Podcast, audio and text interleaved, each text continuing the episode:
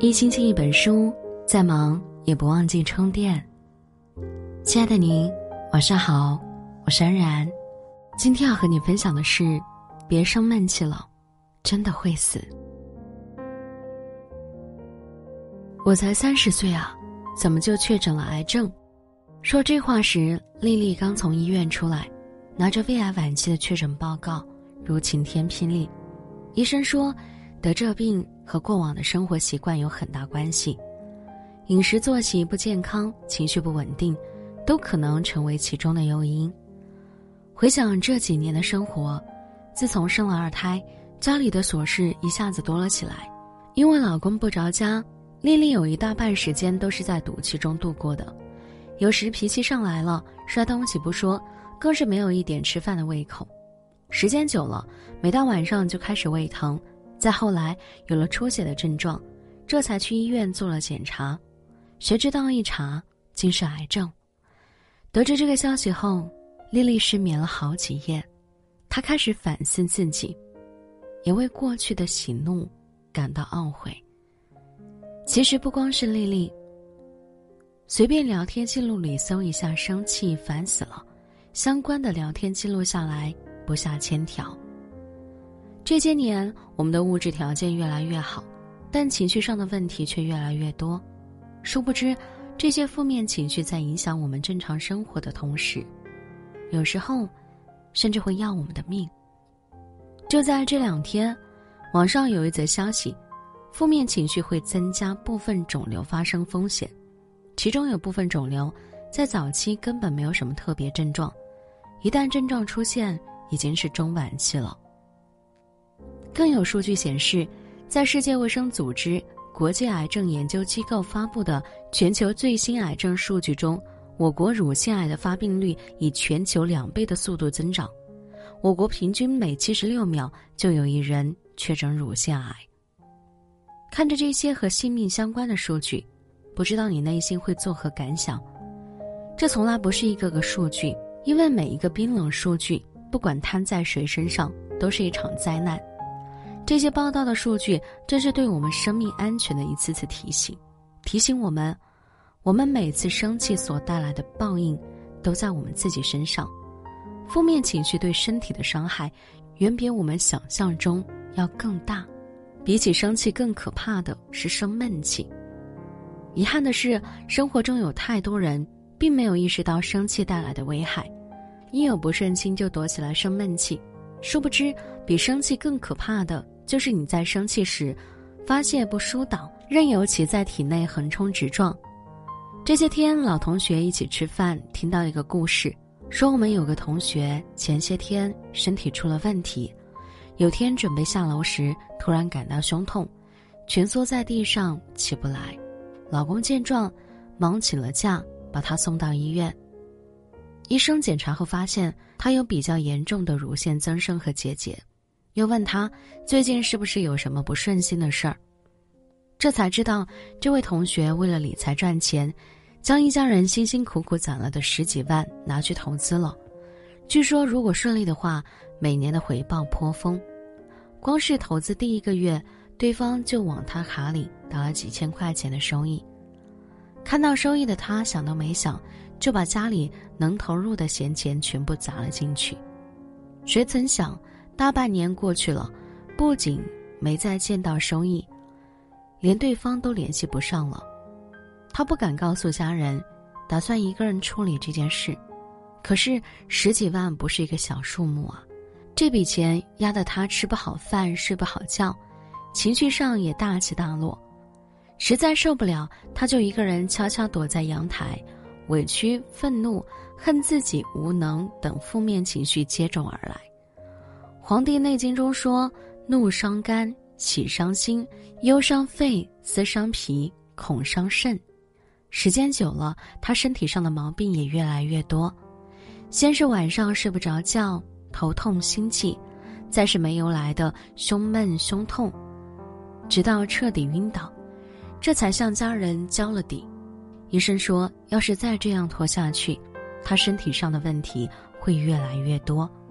乳腺上的增生，也有很大可能发展成为乳腺癌。还好，及时发现了，现在干预治疗总还来得及。但有多少人身体已经或多或少出现问题，还是想着忍一忍就过去了，扛一扛就没事儿了？殊不知，负面情绪对身体的危害非常大，时间久了，累积多了，它真的可能要了你的命啊！别让坏情绪拖垮你的人生。看过一篇文章，说生气对身体的伤害，除了会长斑点。会影响睡眠外，它对我们的身体器官也有着不小的影响。心内科医生生气让心肌缺血、缺氧，心肌梗塞和心绞痛，引发猝死。消化内科医生说，生气容易胃出血。肝胆外科医生说，生气易患肝病。呼吸科医生说，生气时人会呼吸碱性中毒。心理科医生说，生气会让人瘫痪。可人活这一生，鸡毛蒜皮琐事不断，不公对待说来就来。今天孩子不听话，明天工作不顺心，生活总是有太多糟心事影响着我们的情绪。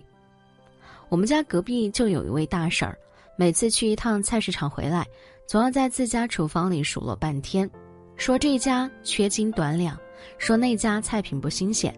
有时候气不过了，还会拉上街坊四邻一起来评理。可是到头来，他活了大半辈子，也气了大半辈子，到头来还是得去这家菜市场买菜。喋喋不休的话说多了，也再没有人愿意替他评理。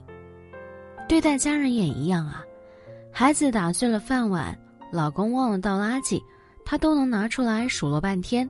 结果呢？孩子每次只要看到他板着脸，就会小心翼翼，丈夫也不再愿意与他说话。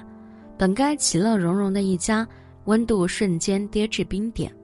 如今五十多岁的大婶儿，身上不光有多种基础病，三天两头就得往医院跑。平时遇到事时，身边更是连个帮衬的人都没有。人们都说她的人生活脱脱被自己的坏情绪给毁掉了。人这一生啊，难免不如意。其实时间久了，当你再回过头来看那些令自己暴怒的事情时，就会发现不过如此。因为再没有什么比你的身体更重要了。可现代人压力都大，导致情绪失控的事情也多啊。